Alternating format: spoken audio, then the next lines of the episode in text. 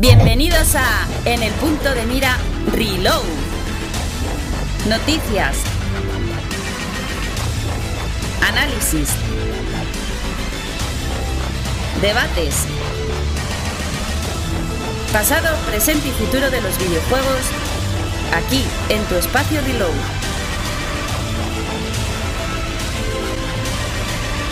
Nosotros no te cobramos por darte placer. En el punto de mira Reload.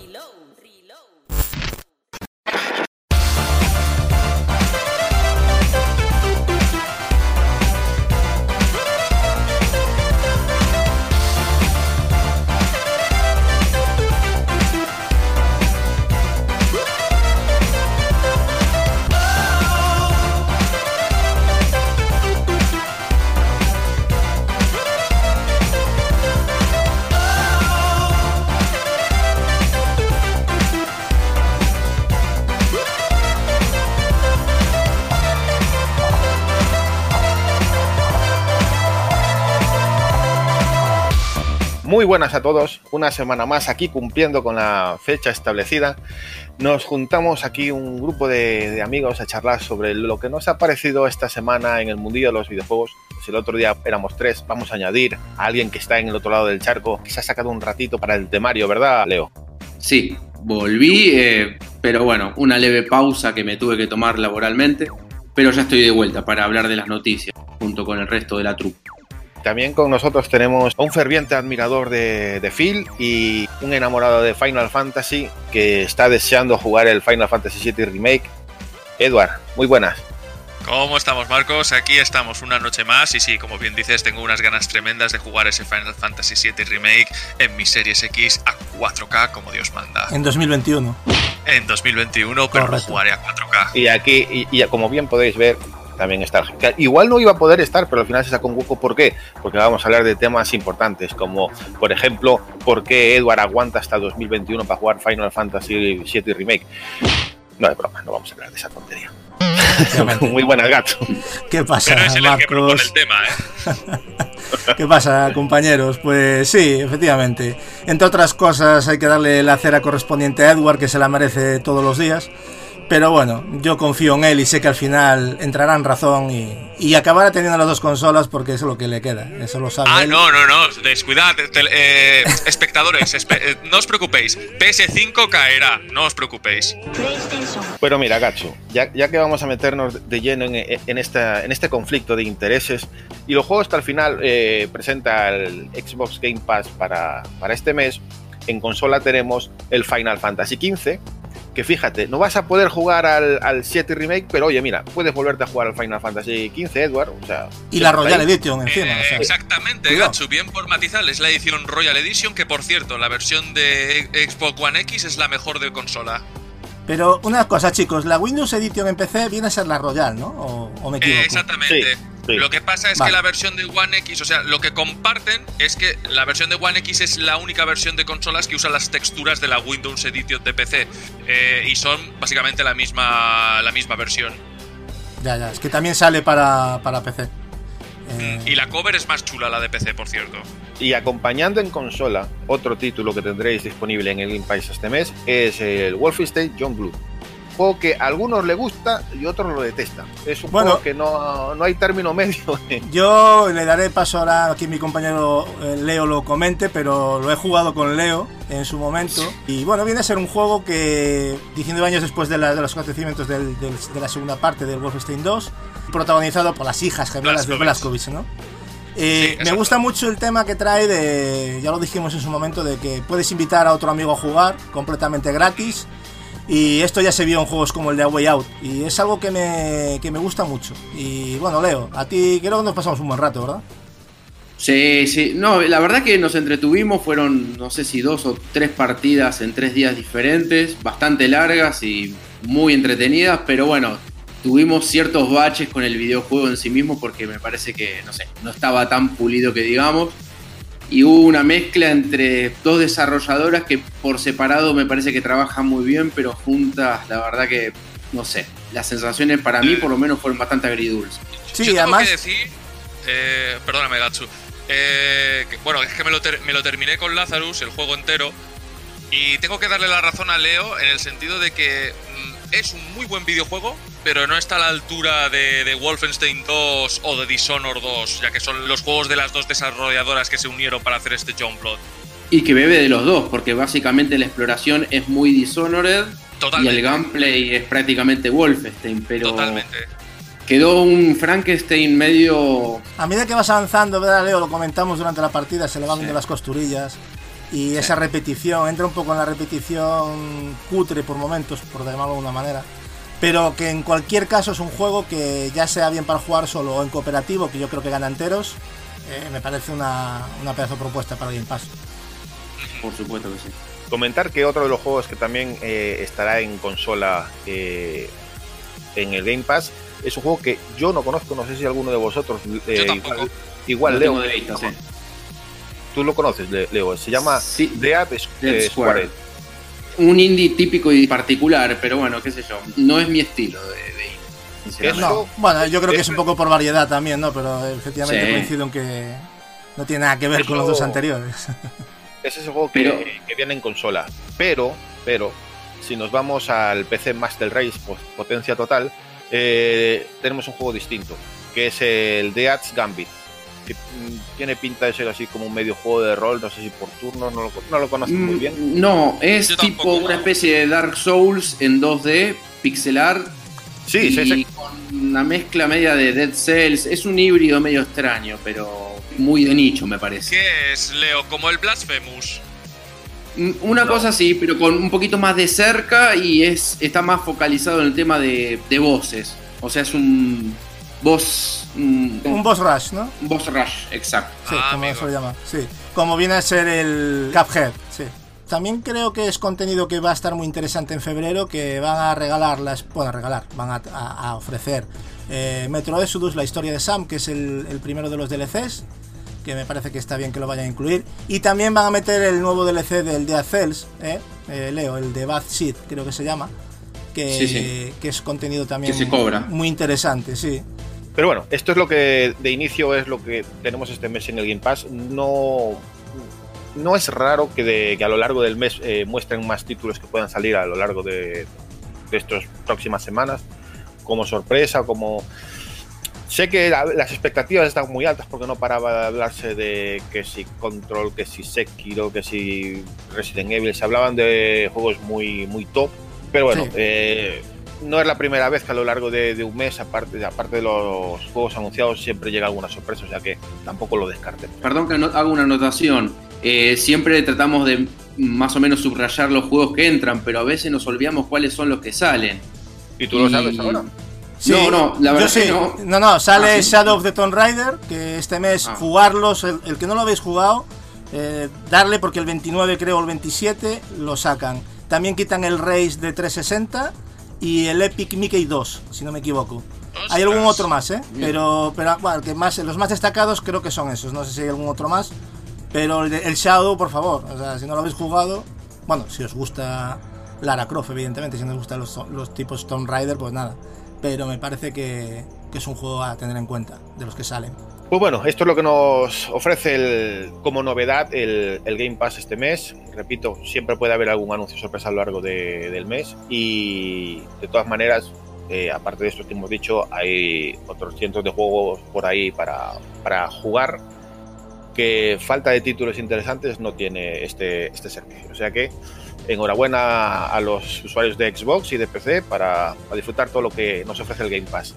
Y de seguido, pues nos vamos con algo que fue la, digamos que la gran noticia del comienzo de semana, que nos cogió a todos un poco por sorpresa cuando eh, de inicio eh, Games eh, lanzaba una web con un con un 4 ahí dando vueltas y con unas cosas en pantalla que la gente comenzaba a especular, incluso yo mismo, digo, pues todo esto de qué puede, de qué puede ser, un 4, un 4, y además hacía unas cosas así como de Nier, y digo, pues, igual es un, yo qué sé, un Drakengard 4, no sé, por, por poner así locuras, pero nadie se imaginaba de qué iba a ir el tema.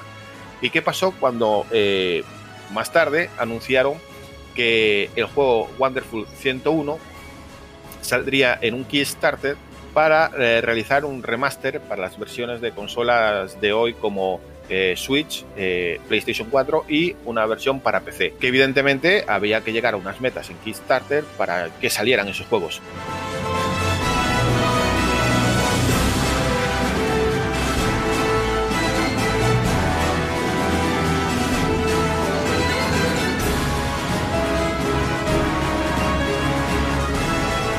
Hay que recordar que Wonderful 101 fue un juego que no sé cómo decirlo, no tuvo nada de éxito. Que fracasó, Marcos, os digo directamente. Sí, vale, Fue un fracaso comercial, aunque a nivel de, de, prensa se le dio buenas notas, incluso los usuarios.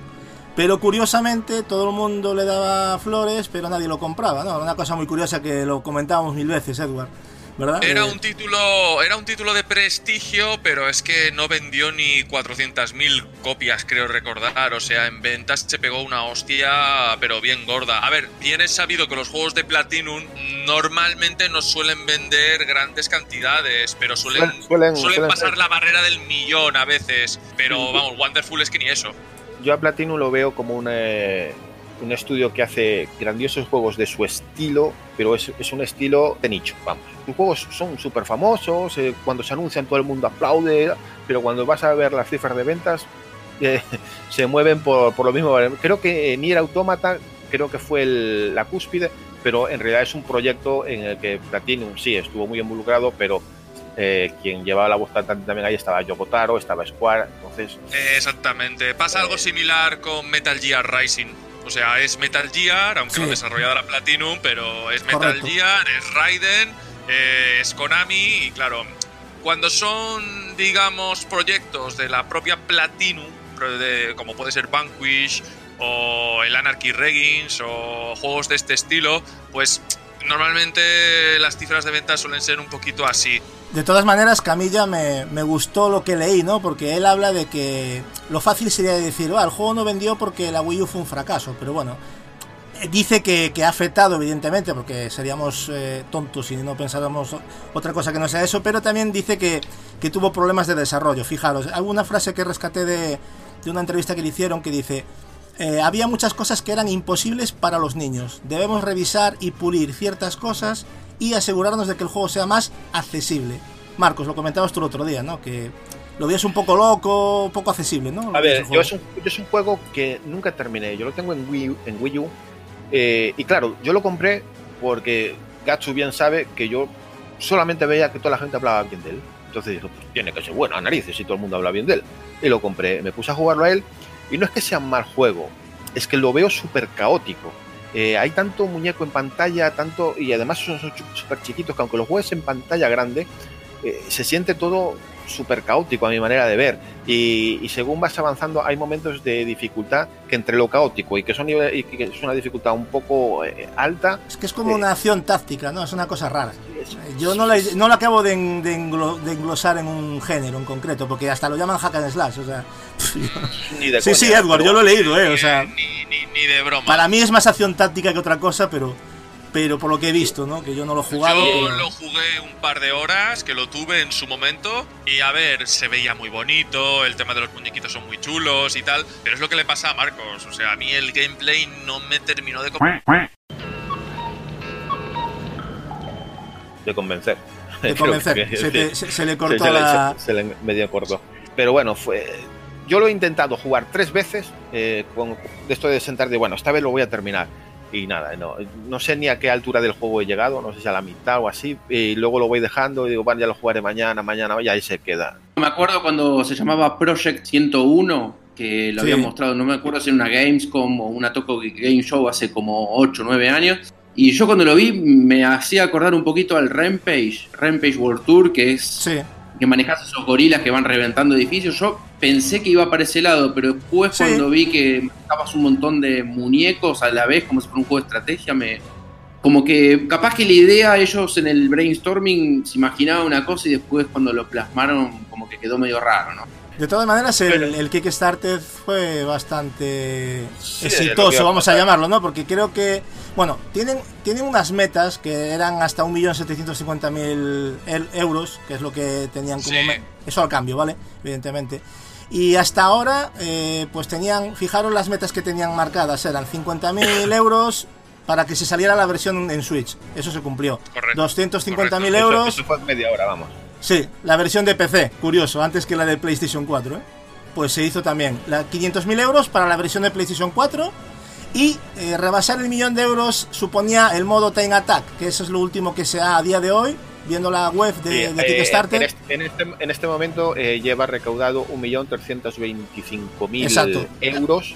Eh, han participado 22.000 patrocinadores y aún quedan 27 días para, Hasta el 6 de marzo, correcto, Eh, exacto. Por, por cierto, añadir de que Camilla dijo en unos comentarios de que no descartan una versión de Xbox One para The Wonderful 101. Ah, al fin. Ahí, ahí, paciencia. Claro, paciencia. pues estaría...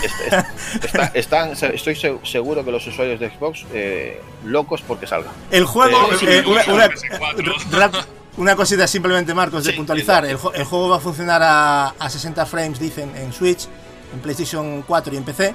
Eh, fijaros en este dato que me llamó bastante la atención. Bueno, estos datos. Va a ser 1080p en Switch en modo TV, en modo televisión, ¿vale? 720 en portátil, eso estaba más o menos claro. 4K en PlayStation 4 Pro, que dices, vale, pues 4K. Pero en cambio en PC, 1080p. O sea, eh, no llega Hostia, a lo han 4K. capao. Sí, pero va a ser en ultra panorámico, parece ser. Eh, es la única ventaja que tiene, por llamarla de alguna manera. Pero ¿no os parece un poco extraño que no, que no soporte 4K en PC? No tiene sentido. Yo- de culo. Yo lo que voy a decir es que, para pequeños datos más que añadir a, a lo comentado, es que este kit starter eh, parece más bien una especie de promoción del juego, porque en realidad la mayoría de los que aquí patrocinan eh, lo que pagan es eh, obtener el juego o en digital o en físico, bajo un módico precio. Pero cuando vas a mirar, resulta que el juego te lo van a entregar ya en abril, con lo cual todo va a indicar que el juego ya está hecho. Ya está estaba hecho ya. A ver, es que no es hacer un juego de cero, eso, eso es un remasterizado total. Yo lo que estuve viendo, perdón, en la página de Kickstarter, bastante actualizada, dicen de que si cruzan la barrera de un millón y medio, se agrega un modo side-scroller, o sea, como una Una, Una, aventura misión 2D, aparte. una- es una aventura Exacto. adicional. Eh, Lucas First Mission se llama, sí. Lo he visto. Pero eso Bueno, que no está en el original, ¿o sí? no, No. que yo sepa, no. No sé si hay algún DLC, Eh, pero... igual, que, igual que el Time Attack eh, es añadido también, algo añadido. Y luego, lo curioso también, Leo, ya que te metiste en el tinglado, pues 1.750.000 banda sonora, un remix. La cinta no, no termina ahí abajo, queda como en gris, Sí, como que... ahí es lo que, Ya, es lo que la cosa dice, Sí, es lo que dice Marcos. Según van consiguiendo, según van consiguiendo objetivos, van añadiendo otro más. Otra de las cosas curiosas es que dentro del kit starter hay una cantidad exacta que aparte de darte el juego y otras recompensas, tienes algo, un plus añadido. Y es que por dar ese dinero consigues que, aparte del juego, que Camilla te bloquee en Twitter. Que es algo que incentiva Sí, sí, a mucha gente a, efectivamente. es- eso es un incentivo. Eso, es muy fácil de conseguir, ¿eh? Sí. No es tan complicado. No es tan complicado, sí. Pero bueno, eh, en- creo que es en la misma entrevista que, que dio Gatsu, también se le preguntó a, a Camilla si, aparte de este, van a venir más eh, títulos que sean financiados por Kickstarter, a lo que ha dicho que no. En principio no, que esto era un- algo muy especial, algo que querían eh, ver la participación de la gente, que querían saber cómo, cómo respiraba el, el juego. Muy Es que se habló de temas respuesta. como, por ejemplo, eh, el tema Bayonetta, ¿no? De, de portarlo a demás sistemas, pero eso es más complicado porque las licencias son de Ojo, Sega y de Nintendo. Ojo, ojo, y ojo. ahí- Hay una... Gatsu, en base a eso, hay una noticia que salió hoy, que por cierto os la pasé, no sé si la leísteis, tiene interés en autopublicar la saga Bayonetta en otras plataformas. Ya, pero es lo que te acabo de decir yo ahora. ver. Es lo que acabo de decir ahora. Por favor, queridos pasajeros, apaguen sus teléfonos móviles. Es lo que acabo de decir ahora.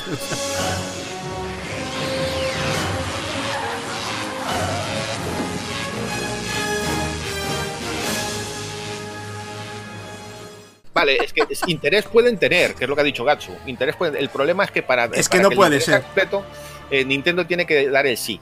Eh, A ver, Nintendo, no va a dar el sí porque eso, Bayonetta es una saga muy preciada para Nintendo. Eso para empezar, punto número uno. Wonderful 101 le da exactamente igual. Eso ya te lo No digo yo. sé hasta qué punto, ¿eh? Yo Bayonetta creo 2 que no sí. vendió tanto. Y aparte de eso, Y- Edward, está Sega, ¿vale? O sea, mm, no es tan fácil. O sea, ahí hay dos compañías Yo implicadas. digo, vamos a tener ahora, este mes de febrero, vamos a tener el remaster de Bayonetta tanto para PS4 como para One.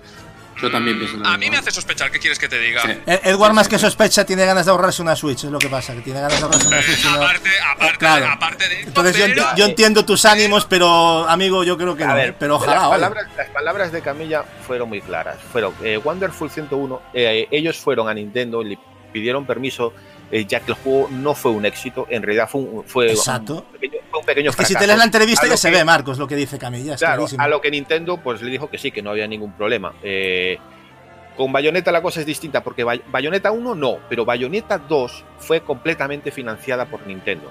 Mi Bayonetta 3 es completamente financiada por Nintendo. Con lo cual la cosa es bastante, dista bastante de, de que Eso es muy pues mira, complicado. nos interesa, eh, cuánto quieras Nintendo te pago y no, aquí es tiene que haber el permiso, el, el consentimiento de Nintendo. No solo de Bayonetta, sino que también se le preguntó por Astral Chains y dijo que lo mismo, la IP, dijo, la IP pertenece a Nintendo, tal cual, pertenece a Nintendo. Y Marcos, aprovecho para decirte que, para que no lo digas más, no es Astral Chains, ¿eh? es Astral Chain. Que no sé Vale, por qué te quedaste con Astral Chains. añades una S final, Sí, siempre, siempre ya, eh, digo, se lo voy a decir porque para que se le quede, ahora se no se va a olvidar nunca más. Pero que tenías el concepto de que era Astral Chains, no sé por qué, pero No es- sé por qué, pero esto, Sí. esto me, me pone, me pone bastante más nervioso a partir de ahora porque voy a estar todo el programa eh, que no voy Bueno, a poder ni bueno. dormir. no pasa ¿Cómo nada. que, ¿Cómo que bueno, bueno? ¿Tú sabes la bronca que me va a caer de Paula? Sí, es verdad, Pau, ya sabes que no perdona una. O sea, Uf, yo yo ¿cómo esperé tres podcasts para decírtelo y al cuarto pues fue la vencida. Pero esto, dímelo, dímelo en privado, hombre, que ahora, ahora a ver quién, quién aguanta a Paula echándome la bronca. Nada, hacemos una cosa, lo edito y ya está, esto no ha pasado. No, no, no, no lo edites, déjalo, déjalo. Mi- miedo, miedo me va a dar esta, esta edición cuando la escuche. este momento, precisamente, cuando la escuche, me da miedo. Gracias. Muchísimas gracias.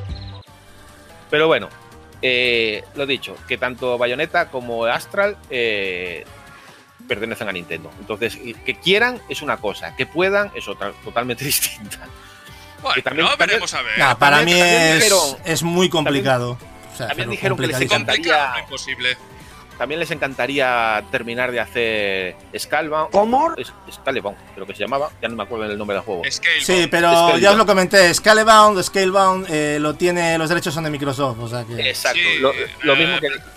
Platinum dijo eso. o Ahí sea, Platinum no tiene nada que que- hacer, ya, ya lo comentamos hace mucho tiempo. Creo O sea, que es- Sí, nada nuevo. Platinum ahí no, ni, ni pincha ni corta, o sea que no... Claro, lo- básicamente lo que es que nos encantaría terminar ese proyecto, pero ese proyecto, esa IP pertenece a Microsoft. Son Yo ellos los que deciden quién lo- hace o si se hace o no. Lo repito y lo he dicho mil veces, no deis por muerto Scal Scalebound porque no está muerto para nada. Y alguno, más de alguno se va a llevar una sorpresa. Yo lo vengo diciendo hace un tiempo y ya hablaremos cuando se dé el momento. Ahora va y, y- y lo presenta como juego exclusivo de PC. del caso.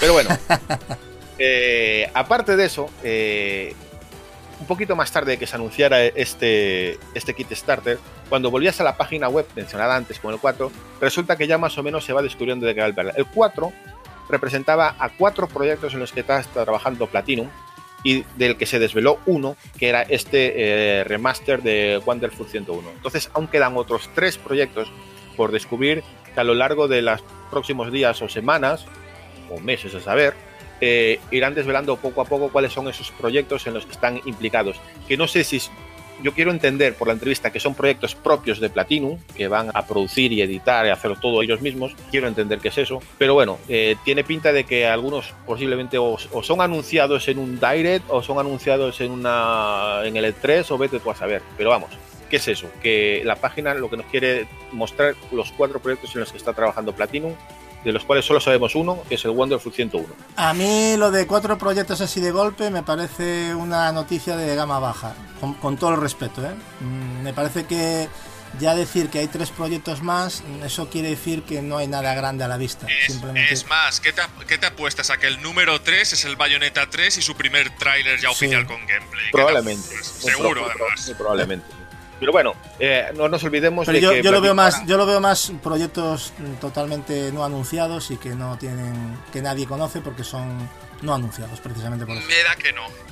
A ver, ya Pero lo bueno, lo, lo que iba diciendo es que no os olvidéis de que eh, Platinum tiene hace poquito dinerito fresco porque eh, una parte de Platinum ahora pertenece a la, a la, a la Todopoderosa. Leo, ¿adivinas Tencent. cuál es la Todopoderosa? Tencent. Hombre, tu famosa Tencent. los, famosa. chinos se van a hacer con todo, verás tú. Pero bueno, eh, se rumoreó de que Microsoft estuvo ahí en conversaciones para comprar Platinum, que al final no se llegó a buen puerto, que no... Yo ya, yo ya dije que en- entre esos dos la cosa ca- acabó mal, pero bueno, ahí lo dejamos. Y parece ser que Tencent es la que ha puesto ahí dinero. Yo siempre he pensado que Platinum acabaría con Nintendo, no sé por qué, pero, pero bueno. Han Sí. conseguido dinerito fresco Yo, y... yo creo que simplemente se asoció el tema de Nintendo por lo de Bayonetta 2 y luego Wonderful 101 y ya está, pero yo no lo tenía tan claro. Eh, y luego el tema de Tencent, yo creo que simplemente Tencent entró, entró antes que Microsoft. Bueno, sea como sea, eh, tienen dinerito. A ver qué nos presentan en, en este, en este año, cuáles son sus, sus juegos. A, a ver si tienen el éxito de Nier. Yo lo que quiero es que me saquen otro Nier o otro Drakengard hechos por ellos. El resto de No, juegos a mí me da igual. A mí me da igual.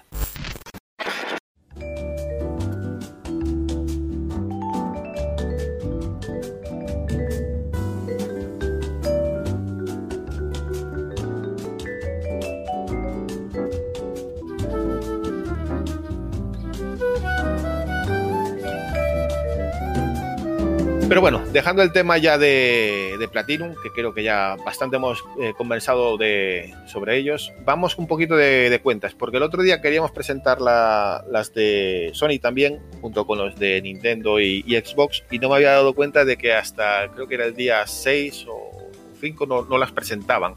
Pero bueno, ahora ya las tenemos y la verdad era lo que más o menos se- se preveía eh, descenso en las ventas de, de consolas. Como repetimos en, en Xbox, se nota el cambio generacional. En teoría tenían previsto en el último trimestre vender cerca de 8 millones de PlayStation 4 y se quedaron en 6.1 eh, millones de PlayStation 4 vendidas. Creo que un descenso creo que fue del 20%, más, más o menos.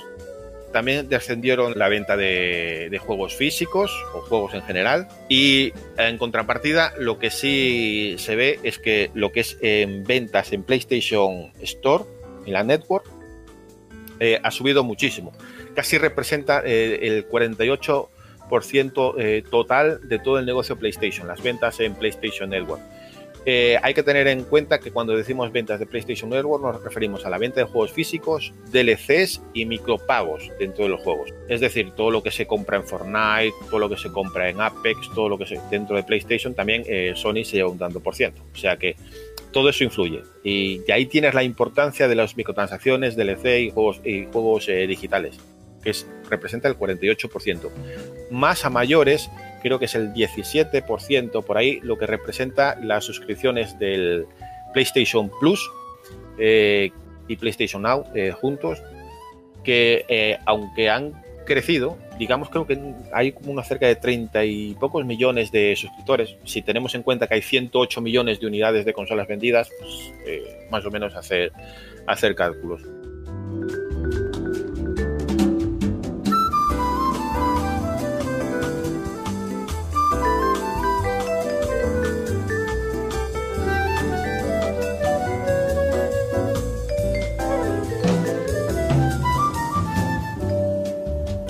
Sea que la, la buena noticia del, de, de este asunto es, es ese, que aunque sí se esperaba ya la disminución, todos los analistas lo esperaban, no es ninguna, ninguna mala noticia, la propia Sony esperaba un descenso, un descenso que seguirá en los próximos eh, meses y en las próximas cuentas, porque se prevé que hasta las nuevas consolas y el auge de las ventas de las nuevas consolas, pues evidentemente estamos en, fin- en fin de ciclo, como diría el periodista deportivo Armel, fin de ciclo. Y tras, estos, tras estas cuentas presentadas, eh, también se le preguntaron, siempre hay rue- ruegos y preguntas, como decíamos por ahí, de los eh, accionistas a, bueno, al CEO y a, y a los encargados de las cuentas de Sony. Y sí, es cierto al que director financiero Totoki, sobre todo, que fue el que más estuvo dando le han preguntado por, por cómo veía el, el asunto de, bueno, de PlayStation 5, cómo tenían eh, preparado su lanzamiento, las cuentas, el precio de la consola. Y aquí comenzaron a, a salir cosas que chirriaron un poco, aunque no las considero tanto, pero chirriaron un poco.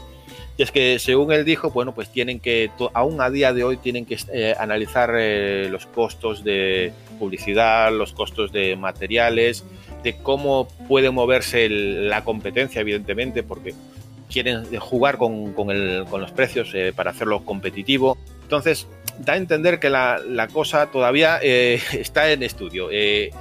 Y claro, en la prensa salió todo lo- un montón de, de titulares de PlayStation está esperando a que eh, Xbox marque el precio para poner ellos el suyo.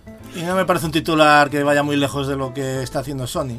Pero yo creo que dependiendo del que fije Microsoft con su Series X, eh, ellos van a, a ponerle el precio a su consola. Eh, no en todos los casos quien golpea primero golpea dos veces, o sea que porque el que dé primero el precio a Microsoft, a lo mejor luego le sale la jugada mal. ¿Vos pensás que PlayStation es capaz de salir a pérdida con la consola con tal de competir? No, no es que Sí, lo crea, ya- es que ya los, lo es que va a ser así, es que va a ser así. Aquí voy a Eh, de hecho, mira, de hecho, perdón, Marcos, Totoki ha dicho eh, que es directamente, eh, o sea, esto no es especulación, que está lista para sufrir el impacto financiero inicial y luego trabajar en convertir la PlayStation en un dispositivo rentable. Vamos, lo que llevo defendiendo toda la vida. Habrá un impacto de pérdida de dinero sobre el precio de salida el primero y segundo año y después, pues con la bajada de precios se podrá recuperar lo perdido, incluso pues sacar beneficios. Pero para eso PlayStation 5 debería de vender igual de bien que PlayStation 4, cuidado, que ya lleva unos cuantos milloncejos de consolas y desde 2013, pero bueno, yo creo que si se mantiene la tendencia, Exacto. Y hay que recordar que el boom que tuvo PS4 fue gracias a las mierdas que hizo Microsoft con la presentación de Xbox One. Que eso fue lo que hizo que PS4 reventase. hombre, está claro. hay que hay eh, una cosa que quería comentar sobre esto de los precios. Eh, hay que tener en cuenta varios factores. Esto es, esto es un mundo. De, los, que, los que estén estudiados en este tema su- supongo que dirán, "Pues esto no es tan fácil como, decir, por- como decís por ahí.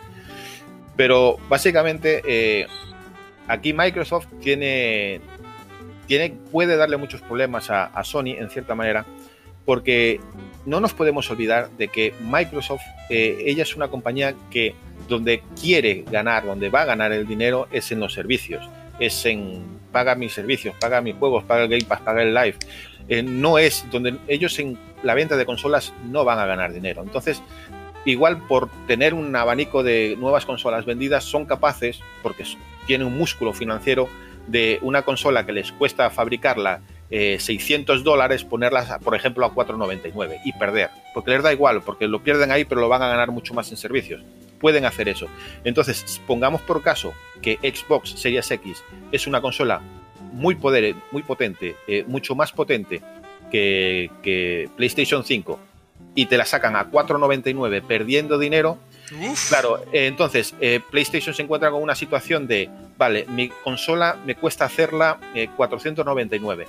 No la puedo poner a 499 porque no puedo vender una consola de inferior potencia, de, de- de cara al público de inferior potencia, al mismo precio de una consola que está muy por encima. Entonces, a cojones le van a obligar a bajar el precio.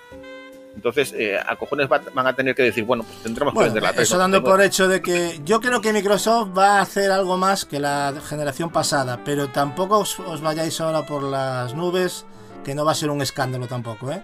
Pero yo creo que Microsoft está preparada para tener ese liderazgo en, en hardware, más que preparada, ya no solo por la pasta, sino que lo tiene en mente. Pero tampoco va a ser una cosa que, que, que vaya ahora a regalarla, ¿sabes? O sea que cuidado, va seguramente ver, tiene más colchón. Dinero, pero, Claro, pero van a perder las dos, eh, Edward, acuérdate. Sí, sí, sí, sí, sí. Eso, Eso, desgracia. olvídate. Pero Claro, lo que pero- importante, lo que quiere Microsoft, Microsoft es tiene, está más dispuesta. Microsoft está más dispuesta a asumir más pérdida. Eso lo sabe, pero que lo del tema de los eh, servicios, Marcos, aunque estoy de acuerdo contigo con lo que dices, lo primero que tiene que preocuparse Microsoft es en vender su marca. Y si la marca es buena, luego el servicio va a funcionar, ¿vale? Si, el si la marca se va a mantener como se mantuvo con One, va a tener problemas en la próxima generación. Por eso está haciendo lo que está haciendo, comprando estudios y lo que sea, pero me explico, ¿no? O sea, no perdamos la Sí, sí. perspectiva. Lo que tiene que hacer Microsoft es parecerse más a Sony, lo sé, aunque suene un poco raro, pero en muchas cosas tiene que parecerse más a Sony y en cierto modo Phil lo está haciendo, o sea que no es ningún secreto. Y, Sony lo que tiene que tener cuidado es con lo que va a hacer con esa ventaja, entre comillas, que tiene con respecto a su, a su rival, que es el miedo que le tengo yo grande a Sony. ¿Que se pueden revertir los papeles este, esta generación? Puede ser, ¿eh? La, impresión que yo tengo... No, di Leo, di Leo, que estabas calladito y, y creo que querías hablar. Di. No, que creo que esto de que Sony no va a estar en el E3 mm, a mí me, hace ruido, porque si Microsoft va a ir con todo el batallón de, de títulos, pongámosle, a presentarlos y va a tentar a un montón de gente, yo sé, Sony va a, ser- va a estar en un, en un montón de eventos más, pero no sé, a mí por una cuestión de costumbre siempre me pareció Ah. como que el E3 es, es el lugar fundamental para vender la consola. Hoy en día los escaparates son totalmente diferentes. Evidentemente yo coincido contigo que estaría bien que un sitio como el E3 pues se presentase esto, pero eso no quiere decir que le vaya a ir mejor por presentarse en el E3. O sea, a ver cómo organiza, cómo hace su publicidad, qué eventos monta y cuánta gente llega a esos eventos, ¿no? Eso es lo que, lo que me Pero preocupa. ¿cuánta gente, ¿cuánta gente de los, no sé, 200 millones de jugadores que hay alrededor del mundo, o 300, saben de que existe un Tokyo, un Tokyo Game Show, los, VG los premios BGA? No sé, son para mí eventos muy importantes que tienen un marketing tremendo detrás, funcionan pero como un reloj suizo y Hombre, no sé, Leo, que Sony... te, diré una, te diré una cosa, ¿eh? yo en, en mis tiempos de Super Nintendo y Nintendo 64 y todo eso, cuando compraba las hobby consolas, cuando era el especial del Tokyo Game Show, para mí era infinitamente más importante y más impactante que lo del CES o, o- o el E3. ¿eh? Para mí el Tokyo Game Show era el, era el Nova Más, era superior al E E3. Es que el Y- E3 era cualquier cosa, en los 90 Claro. y los 80 era una exposición de cosas de electrónica, no se parecía en nada a lo Y, que es y mira, mira hoy lo, lo- lo que se ha quedado el, el Tokyo Game Show. O sea, las cosas cambian. O sea, la- nos cuesta, pare- parece que nos cuesta, pero las cosas cambian. Pero bueno, sigo diciendo que Xbox, por ejemplo, con una consola que todo el mundo dice que será súper potente, 12 teraflops y todo, yo estoy en cierta manera con Gatsu. Aunque quieran tirar el precio, las cosas no las regalan. Una cosa eh, es eh, venderlo al coste, otra cosa es venderlo a pérdida de 50 dólares, pero vender un producto eh, que quieres vender millones con pérdidas de 100 dólares o, o- o más por unidad, Es que ¿sabes lo que pasa, Marcos? Marcos, pues, mi- mira, te voy a explicar, te voy a explicar. Tú fíjate las diferencias que hay. Eh, One, por ejemplo, si vemos las ventas de las consolas One que se han vendido y las comparamos con las de PlayStation 4, lo que haya perdido One de inicio con su consola como hardware de salida, no lo ha recuperado también como... No sé si siquiera lo ha llegado a recuperar, ¿eh? Creo que sí, pero no creo que haya sido por mucho. Pero si lo comparas con, con Sony, Sony ha recuperado a partir del, año y medio, dos, ya ha recuperado todo. Por las ventas que tiene. Por eso digo yo, cuidadito con sacar una consola eh, de hardware de tal, perder mucha pasta y luego no vas a vender las consolas. Cuidado, ¿eh? Porque lo que tiene que hacer Microsoft la siguiente generación es vender por lo menos casi como Sony. Porque si no va a ser un palo gordo para Microsoft. Yo, yo- fíjate, yo tengo una curiosidad, no sé si llegará a pasar, porque no sé ni la potencia de las consolas ni sé el precio final. Es pura, pura intuición mía. Eh, tengo una curiosidad por ver en el mercado cómo la gente eh, escoge entre una consola que pueda valer 499 eh, o 599, siendo muy potente o muy potente y con un servicio como el Game Pass, a una consola mucho más barata, siendo de nueva generación y potente, como puede ser una PlayStation 5 a 399, por ejemplo, y los juegos exclusivos y el servicio que tiene Sony. ¿Cómo escoge la, el- la gente? Si definitivamente prefieren pagar por algo más caro y disfrutar de un servicio como el Game Pass, o prefieren coger algo más barato para jugar al Marcos, FIFA, igual. eh, tengo, depende, tengo- una gran depende- curiosidad. depende del marketing, depende de cómo te la vendan. O sea, yo recuerdo, por ejemplo, cuando vi el, el- creo que fue en el E3, ¿no? Que cuando se supo el precio de PlayStation 4 y la manera en que Sony la presentó es que a mí me la vendió. O sea, todo depende de cómo presenten Es que las el consolas, problema- su precio, eh, sus juegos. El Entra problema, por los ojos. es que el problema Sony tiene como sello de juega en el mejor, el mejor sitio para jugar es PlayStation y Microsoft es juega en cualquier sitio. Esa es la diferencia también un poco, ¿no?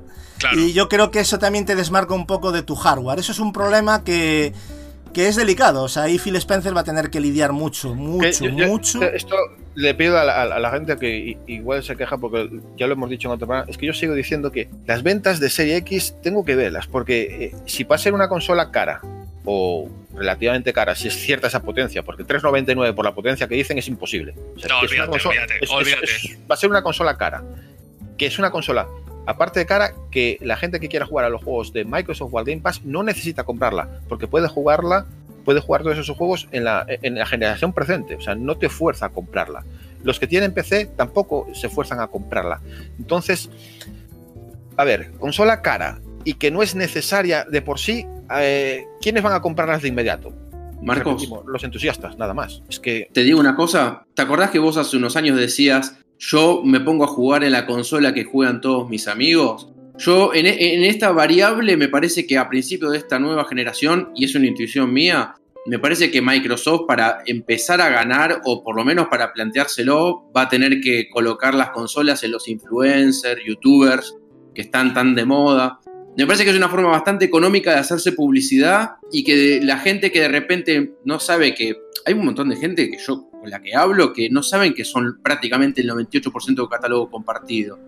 Me Sí. preguntan a veces a mí, me, dicen, ¿qué es el mismo juego y está en Xbox? O sea, como si Xbox fuera una cosa diferente, no saben si... Capaz que es como una... Piensan que es como una tiene- Nintendo. Leo, yo creo que Microsoft, lo comentábamos en la Madrid Games Week eh, este año, ¿no? El año pasado. Eh, a Microsoft le falta empaparse con el público.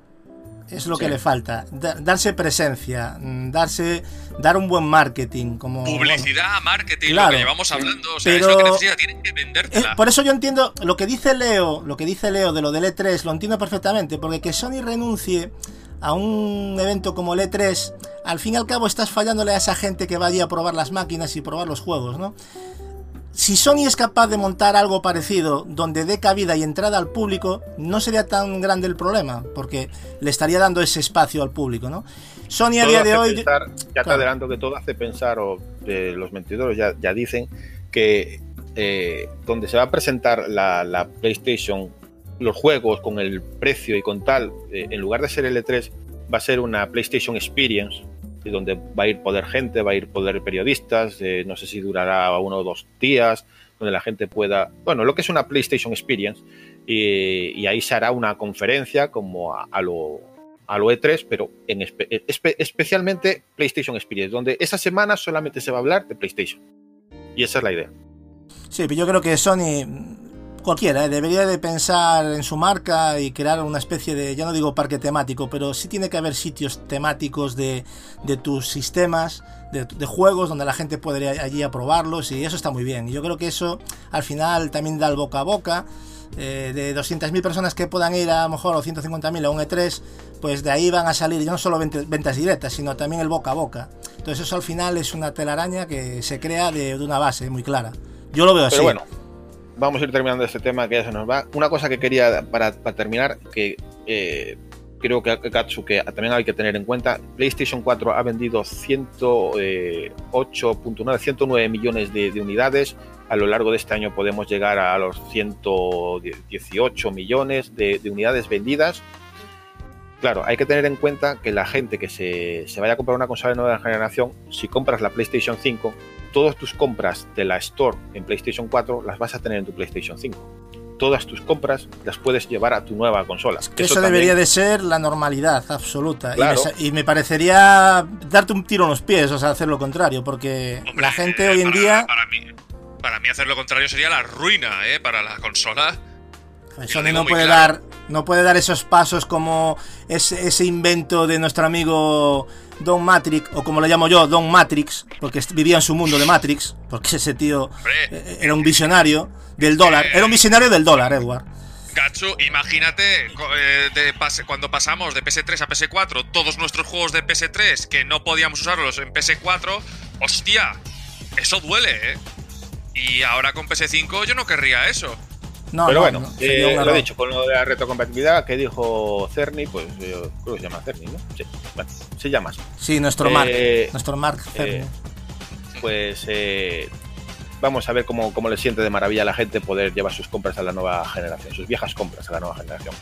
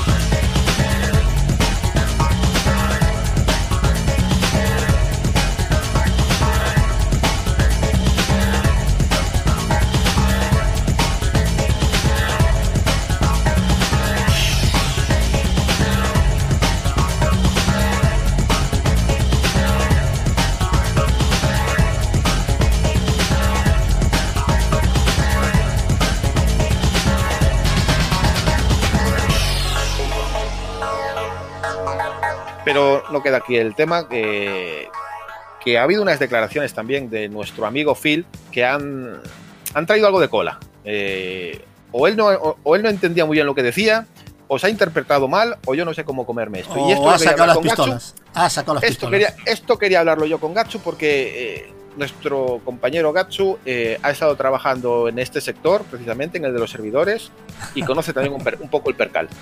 Eh, Phil, muy amable él, como siempre es, eh, que un día te dice blanco y al día negro y tan feliz con una sonrisa. Eh, va y dice que en el futuro la competencia de Xbox eh, no va a ser ni PlayStation ni Nintendo, que va a ser Amazon y Google que las consolas o las marcas de la vieja guardia no las ve preparadas para el futuro. Están hablando de que, de que Nintendo, ni Nintendo ni Sony están preparadas tecnológicamente para el juego en la nube. Claro, Microsoft tiene Azure. Eso lleva un montón de tiempo metiendo dinero ahí, ya lo venimos diciendo, y que iba a ser importante, aunque hasta ahora no se le está dando la importancia, aunque con One nos intentaron colar el tema de la computación en la nube, y al final la nube se quedó, vamos. La única nube que vimos fue en Dragon Ball, la nube Quinton. gamers, Xbox fans. It's going to be more passion than maybe you find coming out for like a movie or something else. And uh, Correcto, maravillosa. Y, pero mira, de todas maneras, hay que. Quiero romper una lanza a favor de, de Phil porque el titular fue bastante agresivo. Fue bastante agresivo. Y él realmente, bueno, él dijo, yo le he la entrevista completa y él, él dijo, cuando hablamos de Nintendo o Sony tenemos muchísimo respeto por ellos, pero vemos a Amazon y Google como competidores principales en el futuro. No es una falta de respeto hacia Nintendo y Sony, pero las compañías de videojuegos tradicionales están de alguna manera fuera de juego. Supongo que podrían tratar de recrear Azure, pero nosotros hemos invertido miles de millones de dólares en la nube a lo largo de los años, lo que os estaba comentando. Y esto no creo que sea ninguna sorpresa, yo lo vengo diciendo, Sony al final va a ser socio de Microsoft, va a tener que pasar por el aro y va a tener que pagar alojamiento y- en la nube. Es que O sea, yo- Punto, no va a crear una, que- infraestructura. No, es que, es que Por no sí, la sí. necesita No, no, no. No, la necesita. Puede o, o alquilar los servidores a Microsoft, que es a lo que ha llegado al acuerdo. eh, Es que es, es del año pasado el acuerdo, ¿eh? Eh, hay un Sí, sí, intercambio. pero eh, fue un eh, inicio de algo, pero no, claro, no- Sony- todavía no se ha dado Sony un va- paso. Claro. Sony va a poder utilizar eh, Azure. eh, Microsoft podrá utilizar la- el desarrollo de inteligencia artificial que tiene Sony. O sea, va a haber un intercambio. A día de hoy, a día de hoy, eh, Sony utiliza mayormente los servicios y los servidores, perdón, los servidores de Amazon. A veces es más barato, más sale mejor a cuentas alquilar que construir toda Claro. una cadena de servidores. Eso Es también. más, sí. Quería comentar, Apple, por ejemplo, Apple, que yo creo que dinero tiene, por castigo, dinero tiene, eh, podría comprarse toda España y aún le sobra dinero, eh, prefiere eh, alquilar servidores, es más, tiene, utiliza los servidores de Amazon y utiliza los servidores de Google y utiliza, también los servidores de, Microsoft Azure para su- sus servicios, para Scloud y para otros temas. No, aunque tiene su, abanico de su, industria, bueno, sus naves de, de servidores en, en California, pero tiene aquellas, eh, aquellas puestas, pero está eh, alquilando más, sobre todo ahora para su nuevo servicio Apple Plus, eh, bueno, Apple TV Plus o eh, iTunes, todos los nuevos servicios que está trayendo necesitan más servidores, los prefiere alquilar que poner. O sea, para ellos les sale mejor a cuenta. Sí, lo ha hecho, lo ha hecho también Nvidia y AMD con el tema del streaming, que llevan Ah. tiempo también alquilando Ahí está. Entonces, No es de ahora, Sí. claro. Sí es cierto que evidentemente eh, so- eh, Microsoft ganará mucho más dinero, evidentemente porque eh, alquilará sus servidores a distintas empresas, no solamente Sony y Nintendo, sino a otras muchas, como lo hace Amazon o como hace Google. Entonces, en sí, lo de que Sony o Nintendo no están capacitadas, hombre, no tienen la infraestructura de, de Microsoft. Claro, No por eso digo que no. La gente, no lo, la gente lo, lo- interpretó por el titular como una sobrada de, de Phil y realmente lo que estaba exponiendo era un hecho real. o sea, lo que Eh. pasa es que él- él- la gente se lo tomó como que no competía a ningún nivel, ¿sabes? Y, y él no estaba hablando de eso, estaba hablando del tema nube. Punto. Y eso es una realidad. Yo creo que no hay nadie aquí que pueda decir es que Sony se va a mear por encima de Microsoft o Nintendo en el Ni- tema ni- de, de streaming. No, Ni señores. Sony, ni Sony, ni Nintendo nunca van a tener una infraestructura de No. servidores como los puede tener Amazon, Imposible. Google o Pero Hay que, muchísima eh, pasta ahí metida. Para, lo que quiero decir es que para ofrecer sus juegos y para ofrecer sus servicios, para ofrecer su ecosistema, tampoco necesitan tener esa infraestructura. Necesitan pagar el alquiler de esa infraestructura. Y a partir de ahí, a partir de ahí, eh, Xbox, eh, con sus servicios de la nube, eh, utilizando Azure, podrán ser mejores o peores, pero su, su ecosistema, sus programas de, de- de- de juego en la nube son de ellos. Y PlayStation, pues serán sus programas los que estén trabajando en, en Azure, pero son suyos. Pero es que O sea, para, para Microsoft, el propio servicio de, de venderle a Sony eh, ancho de banda y sitio para esto, ya es un cliente, es dinero también. o Claro, sea, es que ellos es van que- a cobrar por eso. Es que, efectivamente, para, para Microsoft es siempre negocio. Yo, de todas maneras, me quedé con una frase que seguramente a la gente como Edward, que es muy de físico como yo, eh, fíjate Edward lo que dijo. Dijo, Amazon y Google se están centrando en cómo llevar juegos a 7 mil millones de personas en todo el mundo. O sea, todo Dios, ¿no? Y ese es nuestro objetivo. O sea, ahí ya quedó clarísimo cuál es el futuro, por si alguien lo tenía duda, de cuál es lo que nos va a traer eh, Microsoft en el futuro. Que es Servicio y nube. servicio y nube. Y olvidaros de todo el resto. Será residual. Esa es la- ese es el Pero objetivo de. También podemos, dicho él, decir, ¿eh? También podemos decir a la gente que disfrute de estos momentos porque esto que están diciendo eh, no es de hoy para mañana. Esto puede tardar 5 o 10 años en comenzar siquiera a, a tener visos. Porque es ca- cambiar toda una generación, cambiarla de las costumbres. Eh, Netflix no fue de la noche a la mañana. ¿eh? Netflix tuvo sus años y sus años para, para tener un, un abanico amplio y que nosotros ve- veamos hoy en día las series de una manera distinta. Entonces, si esto se cumple, si el consumidor al final acepta este modo eh, de jugar los juegos, Claro, pero es que ahí voy yo. Yo quisiera puntualizar un par de cosas, Marcos. Eh, por eso decía yo antes, la nube sin contenido puede ser como un solar enorme pero vacío. Lo importante es y será siempre es el contenido, por lo que va a tener que seguir metiendo pasa. Por eso insisto, que no solo es tener el servicio, tiene que tener IPs, tiene que tener propuestas ahí, gente, socios, lo que sea, pero tiene que tener ahí material. Porque si no, eso va a ser una ruina. O sea, eso va a ser una ruina. Él ha dicho, la nube es inevitable, aunque no el presente. Correcto, no es el presente. Es inevitable. Depende de cómo te lo montes, amigo. Porque como te lo montes mal, la nube se va al, al traste. O sea, eso ya te lo digo yo también. Pero bueno, esto es que eh, queríamos aclarar un poco este tipo de declaraciones porque trajo cola, como bien podéis ver, podían haberse malinterpretado, podía haberse una sobrada, pero bueno, son lo que son. eh, y aquí, como lo hemos contado, no creo que vayamos desencaminados. Eh, no es que ni- Sony ni PlayStation no van a, a competir en el futuro, que competirán y de tú a tú. Evidentemente, lo que no van a tener ninguna de las dos es el, el poder de infraestructura que tiene Xbox, Amazon o Google. Eso es De, todas- de y- todas maneras, sí. y fin, no hay mucho más. simplemente para finiquitar, a mí lo que me ha dado, y ya para, para cerrar este tema, a mí lo que me ha dado más envidia estos días ha sido lo de Phil Spencer probando un nuevo proyecto de Digitative, que se, se publicó una foto en redes, no sé si lo visteis, donde se ve al Drew Murray, que es el director de diseño, que está al lado del... de- ¿Lo viste, no? Con los anteojos, sí, sí, sí. Lo vi, lo vi. Me hace gracia porque la gente, o sea, yo cada día pienso que estamos en un mundo de locos y de, yo no sé, quiero pensar que son troleos porque la peña empezó a mirar en los reflejos de las gafas del, del, Drew Murray y estaban hablando, alguno decía que era el Perfect Dark, o sea, tú imagínate a la gente cómo se le va la patata, o sea, y solo Vaya se ve como un... vista, ¿no? Sí, sí, se ve como un bloque azul porque yo lo estuve dando zoom y mirando y tal, se ve un bloque azul. Pero eh, en, en páginas yankees hay gente que directamente pega diferentes tipos de portadas de un montón de juegos. O sea que es que el- se nos está yendo de las manos. O sea, ha sido... La gente está desesperada por, saber más de todo. todo. Todos quieren saber ya de inmediato, es, ¿no? Que es, es- es- es el estudio o la desarrolladora más, más ambiciosa de los Game Studios de Microsoft. Sí, o sea, es, es- la que más es- pasta ha metido. Sí, es en el que el proyecto, el juego es el que más dinero está metido dentro de él.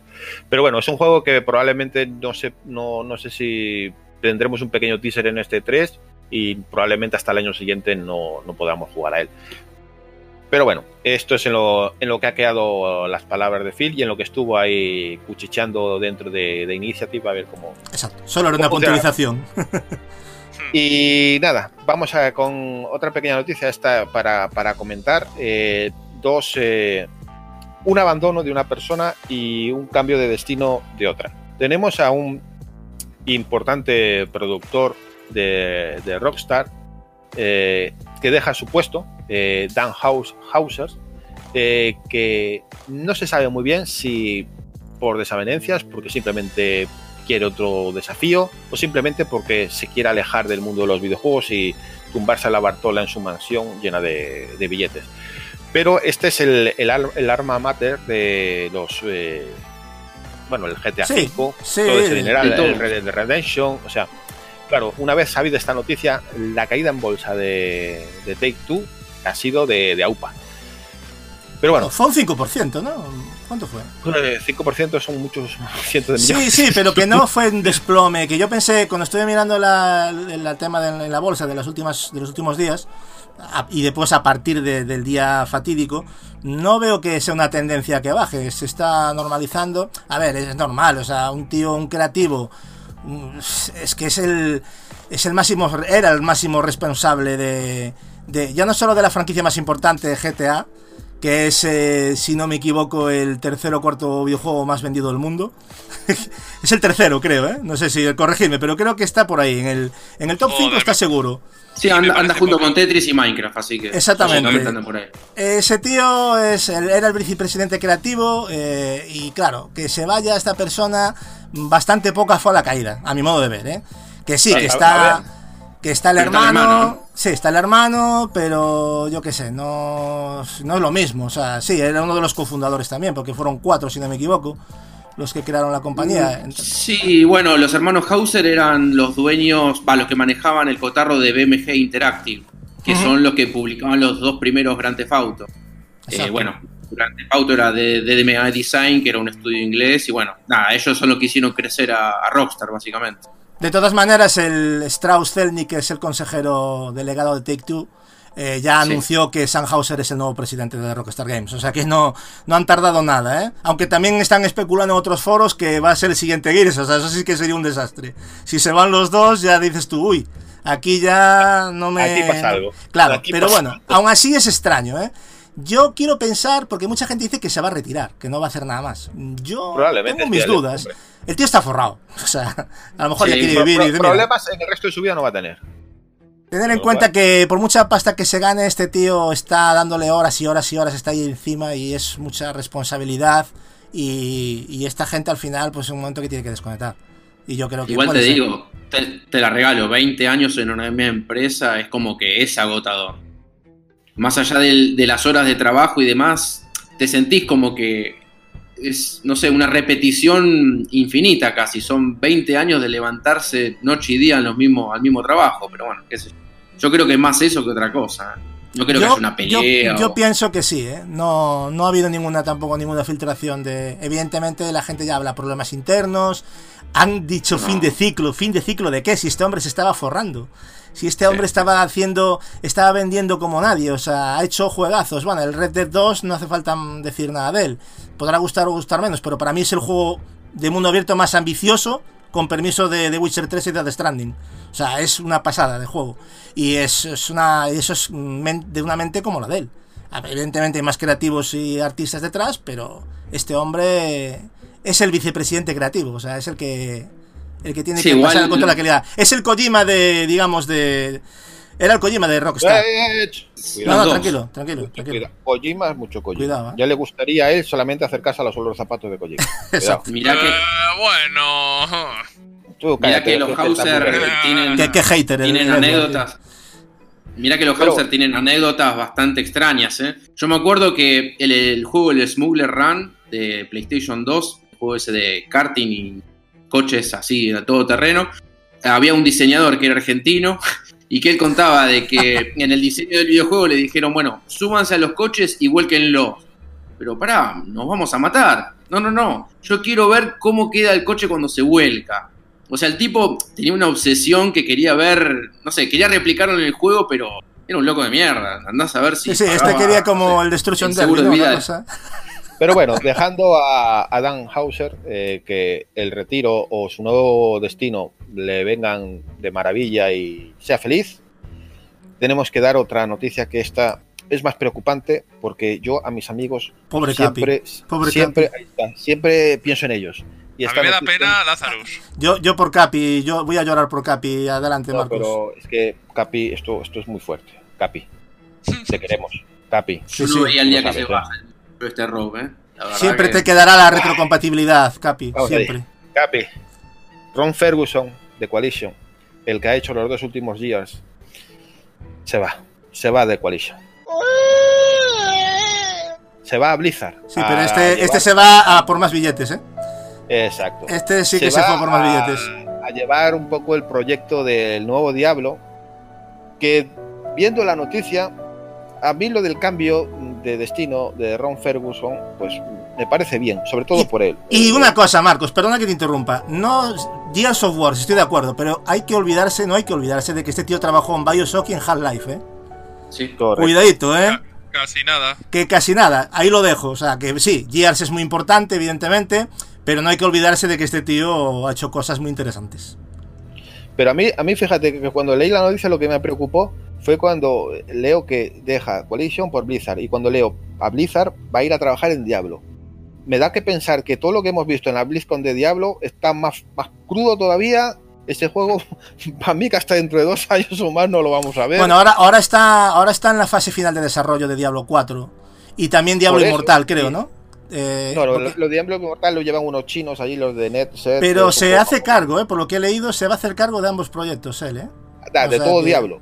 De, sí, de los dos. O sea, por eso me extrañó. Yo pensé que se iba a centrar más en, en Diablo 4, pero leyendo artículos, la prensa lo que dice es que se va a encargar de los dos.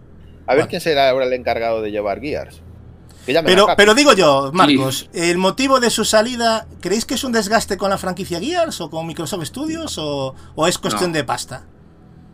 Yo creo que sería más un Sí. tema de cuestión de pasta, ¿eh?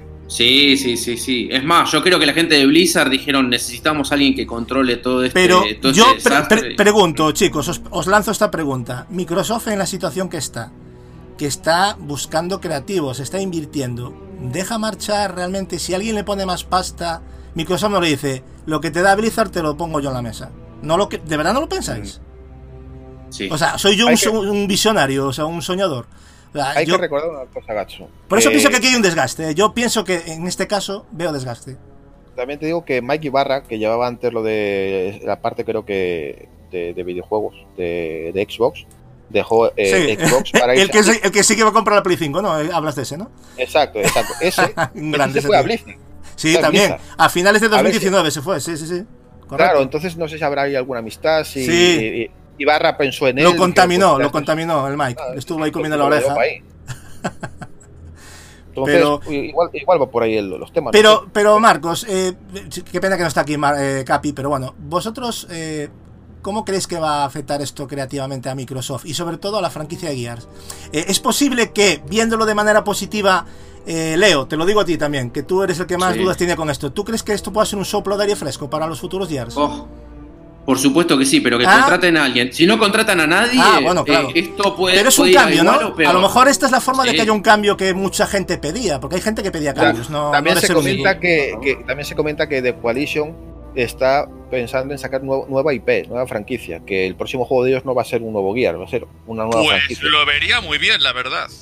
Entonces, pues, ya, ya, ya veríamos. A ver, pero- yo quiero que sigan sacando Gears, eh, también te lo digo. No, a ¿no? ver, pero. Pero sí, está bien que hagan poquito, proyectos. ¿sabes? O sea, Sí. el problema para mí que siempre ha tenido Microsoft, sobre todo en esta generación, es que ha vivido de Halo, de Gears y de Forza. No ha habido nada más. En plan potente. Bueno, pero perdón, ¿no? Que me, perdón que me meta, pero la tendencia que está pasando en Microsoft es que a los estudios que tienen, desde los grandes hasta los medios y casi diría los chicos, como que los hacen trabajar en lo que ellos quieran y, y dividir las tareas y si quieren hacer otro proyecto que lo hagan. Y a mí me parece bárbaro. De hecho, la gente de Coalition están terminando Gears Tactic, que es un juego que, más allá que la franquicia es la misma, el juego no, no tiene nada que ver.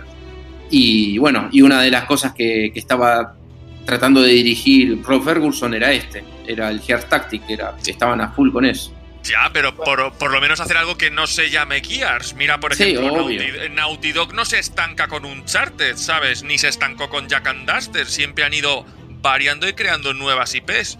The Coalition, pues podría hacer algo pues similar. O sea, vale, sacas Gears Tactics, es diferente de los demás Gears, vale. Pero es que se sigue llamando Gears, es el mismo puñetero universo. Hazme algo original, a ver qué tal lo hacéis. Bueno, ahora toca darle un poco de tiempo, a ver si de verdad van a hacer cosas nuevas o, o no. Esperemos que sí. Y la persona que sustituya a Ron Ferguson, que todavía no lo sabemos, Será Kojima. Mucha- Eso complicado, ¿eh? va a estar complicado porque son nombres ya muy, muy asentados en la industria y, uff, complicado, ¿eh? pues por eso mismo, quien vaya, mucha suerte le No, el marrón que tiene el que vaya, también te lo digo, va a ser bueno. Yo, mi, mi mejor opción sería Capi, pero bueno, ahí ya Phil sabrá. Yo meto a Kojima. Kojima estará ahí al frente, seguro. Ah, O sea, Kojima pasaría de Metal Gear a Gear, ¿no? A Gear, o sea, Claro. haría un, Ahora- ahora- haría un ahora salto, mismo- ¿no? Ahora mismo está, está ocupado haciendo otro juego para PlayStation 5, entonces no, no va a poder. Efectivamente. Eh, con lo cual, este tema ya lo dejamos por zanjado. Y aunque íbamos a dejar ya terminado el podcast aquí, hay que comentar para despedir, lastimosamente, una muy mala noticia. Y dentro de esta muy mala noticia, un eh, rumor que corre por no solo los mentidores, sino la mayoría de los analistas de- del mundo. Eh, y es que desgraciadamente mucha gente sabe que ahora mismo en China y en muchas partes del mundo se está sufriendo un virus bastante epidémico y que ha causado muchas muertes, que es el coronavirus.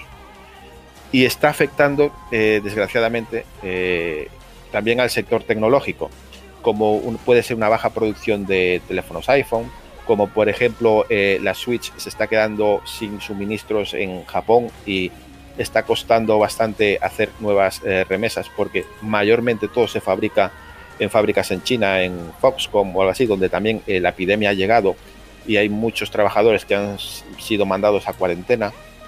Y todo esto a coalición resulta que en este momento, y cómo está la situación, con decenas de miles de afectados y más de 500 muertos ya, lastimosamente parece que puede ir a más, lo que estamos ansiosos muchos gamers como este fin de año, que es la nueva generación, tanto PlayStation 5 como eh, Series X, podrían llegar eh, a pasar dos eh, vicisitudes si esta eh, enfermedad no se controla pa- para primavera o como muy tarde y con suerte verano. Y es que o la nueva generación se retrasará, eh, cambiará de fecha ya para entrada de 2021, o las consolas llegarían en las navidades, pero con muy, muy, muy pocas unidades en el mercado. Y así está ahora mismo la situación, por Yo- culpa de este virus que está eh, jodiendo mucho a muchas personas allí, sobre todo en China. Yo cuanto más me estaba informando, Marcos, de lo que acabas de comentar, más, más me voy preocupando, porque teniendo en cuenta que, casi el 100%, vas prácticamente de la fabricación de consolas de videojuegos tiene lugar en China, si las compañías, eh, este- o sea, si los cierres de las compañías, que ya está pasando en algunos casos, se excede más de un mes o, pues esto va a ser un problema según los analistas ¿no? de, de suministro. Y es lo que dices tú, yo creo que, yo de todas maneras pienso que va a haber más un problema de, de cantidad que de mover fechas. Yo creo que va a haber problemas de abastecer de salida a todas las reservas que pueda haber. Y esto, eh, en fin- al fin y al cabo, le viene cojonudo a Microsoft y a Play porque se van a afrontar las manos. Porque esto crea una ansiedad de tengo que comprarlo y reservarlo, que me quedo sin ella. Y al final, mira, buena noticia para ellos, ¿no? Aunque sea una mala noticia en el fondo, no sé cómo lo veis. Pero cuidado, eh, también no solo pasa, pasa con las consolas, porque esto también va a pasar con los videojuegos, ¿eh? que también se copian allá. O sea, todo lo que es el copiado, o sea, lo- los lanzamientos que puedan estar fijados a una fecha, pues se van a mover también. O sea, cuidado que esto puede ser de ámbito más general que otra cosa. Sí, por eso yo, estoy, yo te estaba diciendo yo que es que esto no es solo consolas. Los teléfonos móviles, los nuevos teléfonos, los nuevos iPhone, los nuevos iPad, eh, la propia Switch ahora mismo, sobre todo en Japón, no en Europa y América. En Europa y América todavía hay stock, hay existencia. Pero en Japón, que se vende a raudales, la cadena de fabricación que está en China, eh, ahora mismo eh, está sufriendo una epidemia que han mandado a mucho personal a estar en cuarentena, con lo cual la, fabricación está o parada o prácticamente con, con lo mínimo. Y a, día de hoy ya se está resintiendo. Evidentemente, Dios quiera que cuanto más pronto se haga, eh, ojalá la semana que viene o en un mes esté todo controlado. Una vez que esté todo controlado, todos los pedidos de, de distintas casas que están pendientes tienen que ponerse a trabajar en ellos. O sea, van a ir con, con, con demora. Y eso puede llevar a, a que la nueva generación, pues, como dice Gacho, llegue muy pelada en cuanto a número de unidades o como muy mal, muy tarde, muy mal, eh, se retrase. Puede un mes, puede dos. Y Va a claro, todo pasar esto son especulaciones. una, una troleada, va a pasar como, pero de manera no accidental, lo que hacía Nintendo con los amigos. Podéis continuar.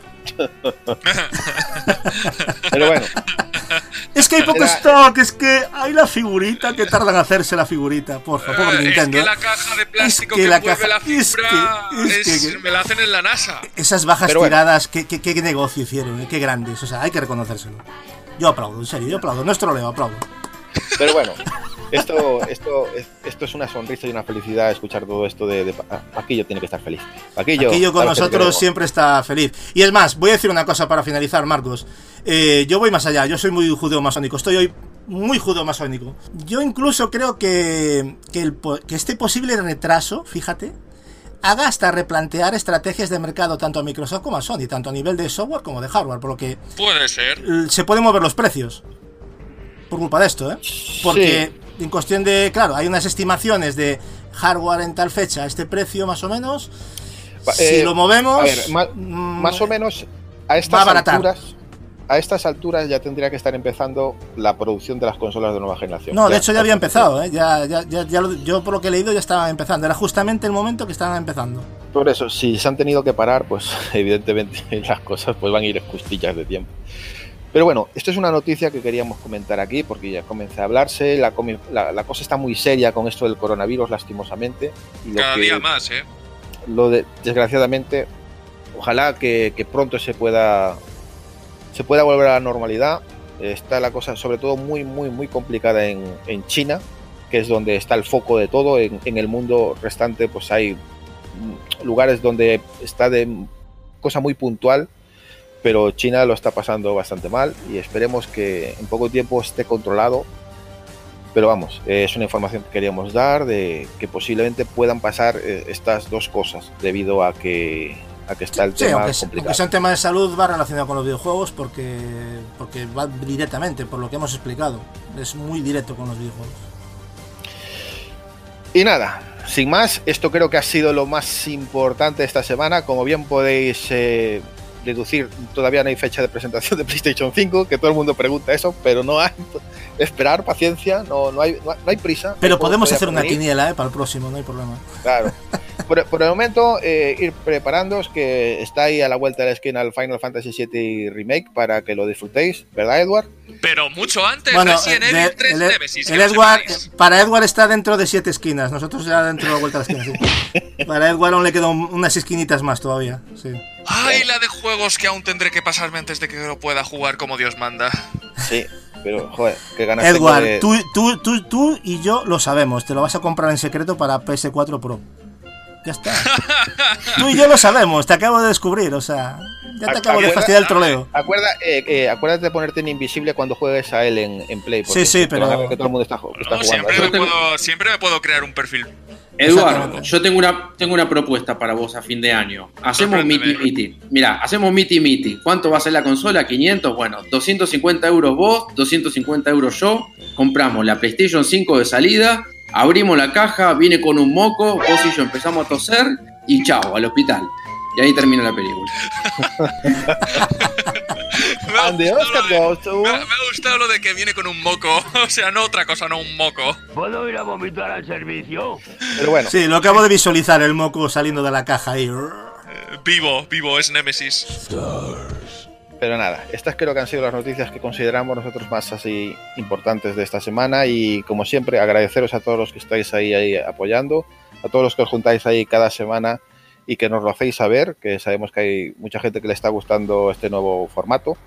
Eh, que la semana que viene evidentemente volvemos con más noticias, esperemos que sea una semana de noticias impactantes y buenas sobre todo para esta industria que ya estamos calentando los GOTI, que ya estamos ahí preparando los juegos que más nos han, bueno, nos han gustado y los más consideramos más importantes de, de este año que hemos dejado atrás, el 2019.